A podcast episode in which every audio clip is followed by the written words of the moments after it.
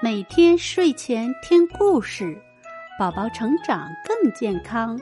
小朋友们，大家好，我是静待寒天。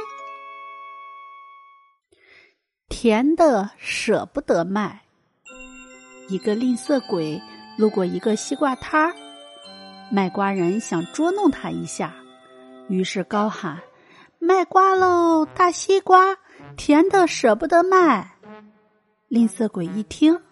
急忙挤到摊前，挑来拣去，多少钱一斤？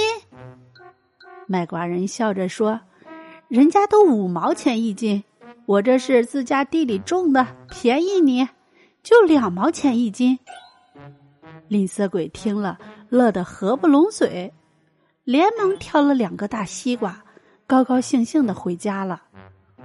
不一会儿，吝啬鬼气冲冲的回来了。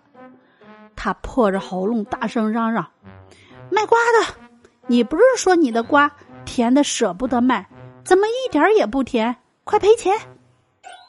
卖瓜人不紧不慢的说：“就是嘛，我说的甜的舍不得卖，卖的当然都是不甜的呀。”吝啬鬼听了哑口无言。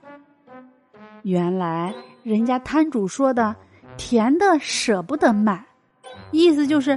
甜的瓜舍不得卖，而卖出去的瓜全是不甜的呀。宝贝，晚安。